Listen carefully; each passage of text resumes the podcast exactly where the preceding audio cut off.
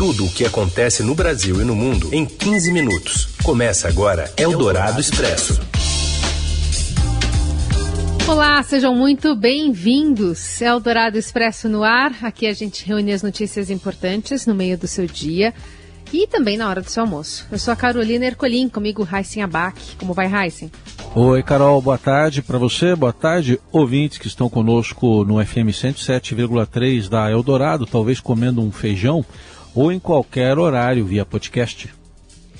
Vamos aos destaques desta sexta, dia 27 de agosto.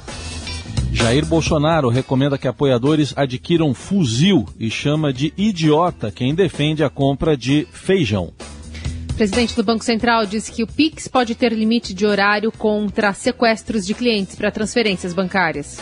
E ainda a situação no Afeganistão, um dia depois de um atentado que deixou mais de 80 mortos. E o mercado de transferências no futebol europeu. É o Dourado Expresso tudo o que acontece no Brasil e no mundo em 15 minutos. Com inflação superior a dois dígitos em algumas cidades, puxada principalmente pelo preço de alimentos básicos como arroz e feijão, o presidente Bolsonaro aconselhou os apoiadores a comprarem fuzil, mesmo que seja caro. Eduardo Gayer, do Broadcast Político, conta pra gente os detalhes. O presidente Jair Bolsonaro fez uma série de declarações polêmicas a apoiadores nesta sexta-feira, aglomerados em frente ao Palácio da Alvorada, sem máscaras. Ele aconselhou os simpatizantes a comprarem fuzis, mesmo que sejam caros, e chamou de idiota quem defende comprar feijão. Isso em um contexto em que a inflação dos alimentos só acelera e corrói o poder de compra da população. Tudo que pude fazer por decreto e portaria né, de ministro eu fiz.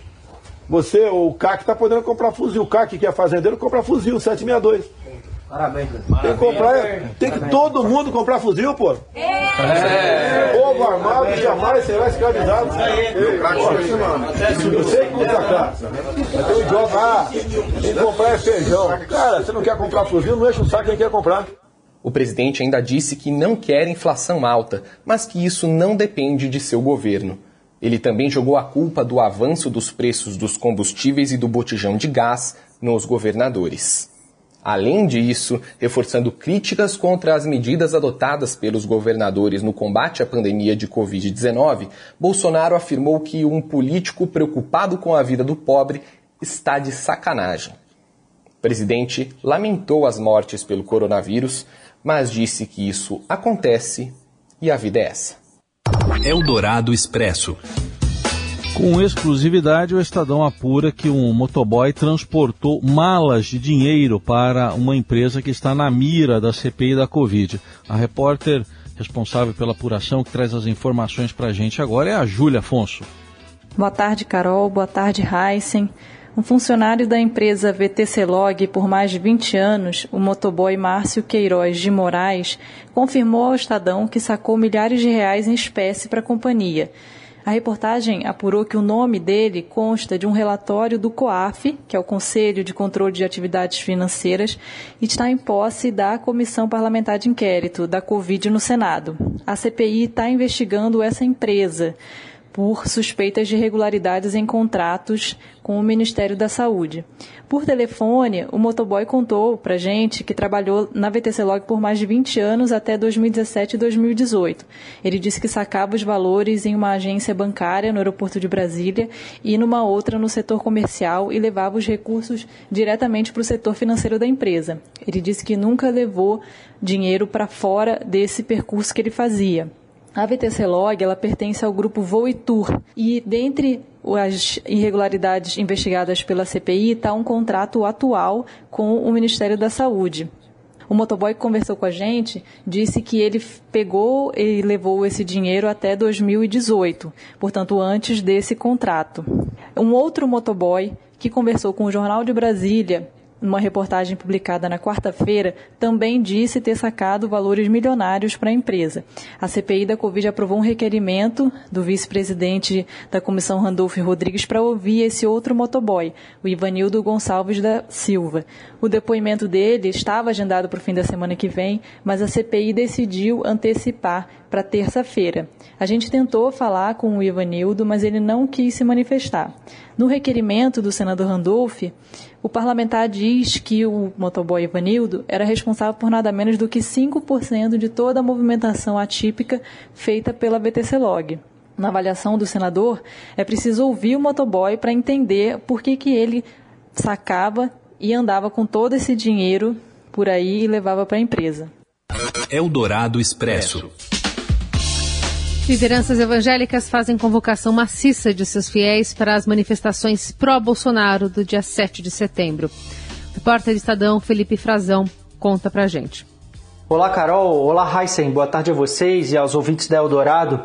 Pelo menos líderes de oito igrejas evangélicas da linha pentecostal e neopentecostal estão engajados na mobilização para os protestos do 7 de setembro.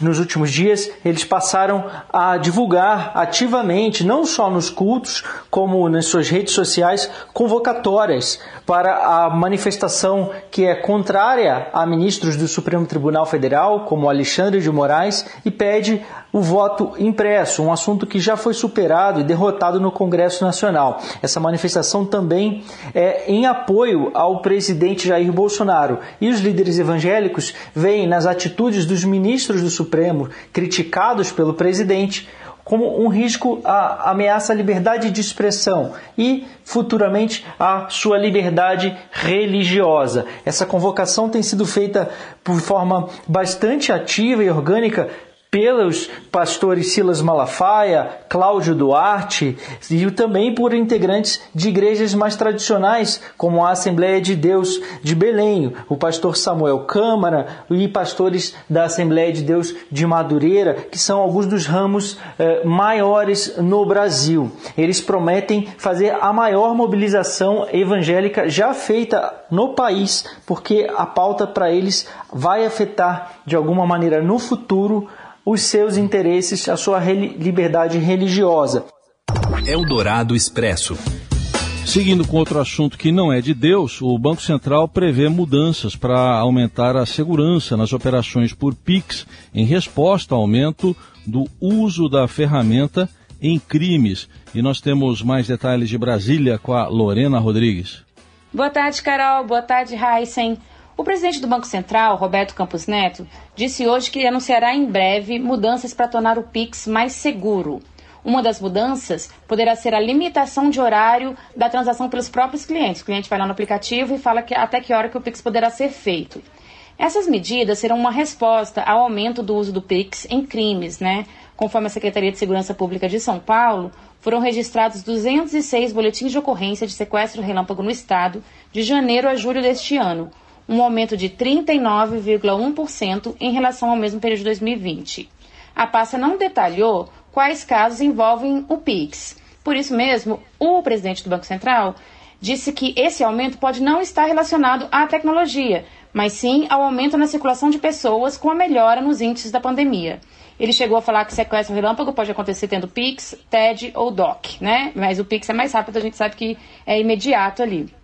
E ele lembrou que havia muitos sequestros relâmpagos no passado envolvendo caixas eletrônicos. E aí os próprios caixas eletrônicos foram ajustando as regras, limitando horário, limitando valores e que isso pode ser feito com o Pix também. Bom, com DOC o sequestro tem que ser um pouquinho mais demorado, né? É só cair no dia seguinte.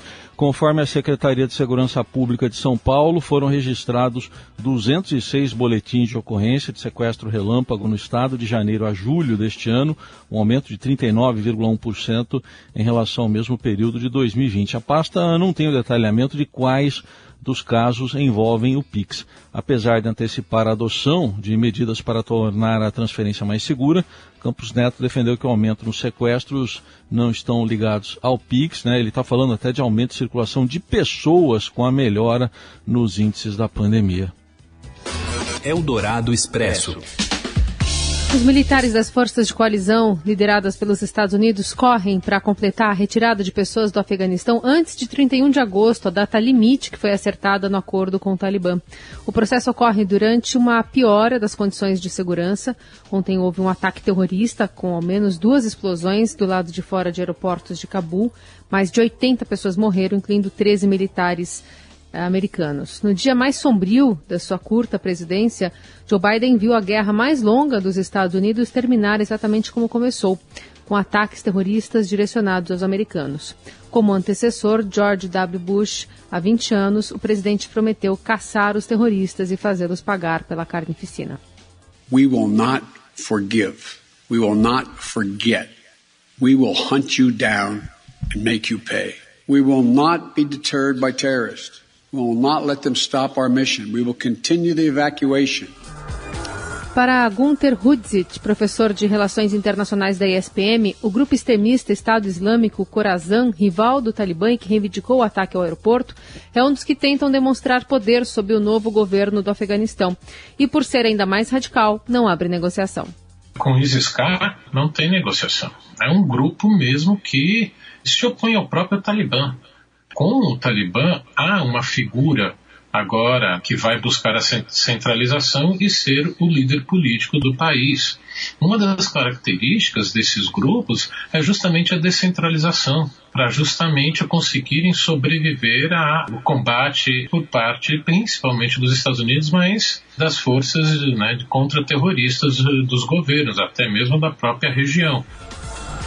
Após a tomada do grupo Talibã, o Afeganistão pode se tornar um celeiro para organizações terroristas, avalia o especialista. Qualquer país que não tem é, um controle, no mínimo efetivo, de suas fronteiras e de seu território, vira um celeiro. Apontar o dedo e falar agora o Afeganistão vai ser é subestimar esses outros locais que estão falidos. E sem esquecer de novo, Somália, que foi o primeiro caso de um Estado falido que levou a uma intervenção ocidental no início dos anos 90. Eldorado Expresso. A quinta-feira trouxe um marco importante na pandemia de Covid-19. O Brasil teve ontem média móvel em sete dias de 696 mortes pela doença. Apesar desse número, é a menor marca do ano. Desde março de 2020, 577.605 pessoas morreram vítimas da Covid. Somente o Distrito Federal, Acre, Sergipe e Rio de Janeiro apresentaram tendência de alta nas mortes. No Rio, o hospital referência para a Covid tem alta de casos e recorde de internados no mês, inclusive com fila de ambulâncias. Ao menos quatro estados e duas capitais devem se antecipar ao Ministério da Saúde e começar a vacinação com a terceira dose antes de 15 de setembro. Em São Luís, no Maranhão, o reforço começou ontem. No que se refere à primeira dose de imunizantes, o Brasil ultrapassou os Estados Unidos no percentual da população vacinada, 61% nossos contra 60% deles. Mas quando o assunto é a imunização completa, os Estados Unidos ganham de lavada 51 a 26% dos brasileiros. Você ouve Eldorado Expresso. Enquanto está em análise lá no Supremo Tribunal Federal um processo para determinar a aplicação ou não do chamado marco temporal sobre demarcações indígenas, um levantamento feito por pesquisadores da iniciativa MAP Biomas, que reúne ONGs, universidades e empresas de tecnologia, aponta que apenas 1,6% da perda de florestas e vegetação nativa no Brasil entre 85 e 2020 ocorreu em terras ocupadas pelos povos originários. Após analisar imagens de satélite do período usando recursos de inteligência artificial, eles concluíram que os territórios indígenas já demarcados ou aguardando demarcação foram os que mais preservaram suas características originais. E a principal cobertura vegetal nativa no Brasil é a floresta, que atinge 59% do território nacional. Mas esse percentual está majoritariamente concentrado na região amazônica. Excluindo-se a Amazônia, o retrato do Brasil é bem diferente. No Pampa, 42% do território é ocupado pela agropecuária. Eldorado Expresso. Últimas chances de os times europeus montarem os seus, os seus elencos para as próximas temporadas. E o Robson Morelli conta pra gente quais são os destaques nessas sondagens. Fala, Morelli. Olá, amigos! Hoje eu quero falar das transferências que estão abalando a Europa neste momento. Janela fechando, janela para fechar, e os clubes mais ricos do mundo e também os jogadores mais caros do mundo tentam se movimentar e tentam trocar de camisa. Isso mesmo, Cristiano Ronaldo não vai jogar mais na Juventus de Turim, está de malas prontas para o Manchester City de Pep Guardiola. Vai voltar para a cidade de Manchester, onde já jogou no United e agora vai ser referência no City. Quem pode chegar também, quem pode mudar de país é o francês Mbappé que já tem tudo acertado com o Real Madrid, vai deixar o Paris Saint-Germain, não vai fazer formar o trio com Messi e Neymar, vai embora, vai ser o camisa 10 lá na Espanha, no grande Real Madrid, e só falta sacramentar, porque as partes já estão todas acertadas. 1,1 bilhão de reais é o que o Real Madrid vai pagar pelo Mbappé.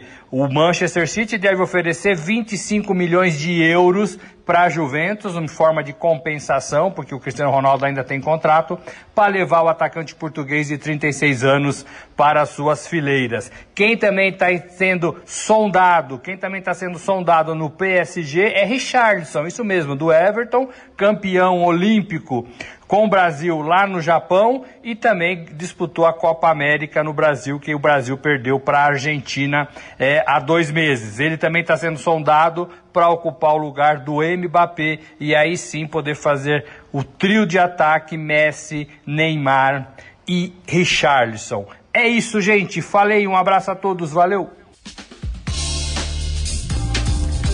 É isso. E a gente encerra por aqui o Eldorado Expresso desta sexta-feira, fechando também a semana. Valeu, Heisen. Valeu, Carol. Gente, obrigado pela companhia. Ótimo fim de semana. Até mais. Você ouviu Eldorado Expresso tudo o que acontece no Brasil e no mundo em 15 minutos.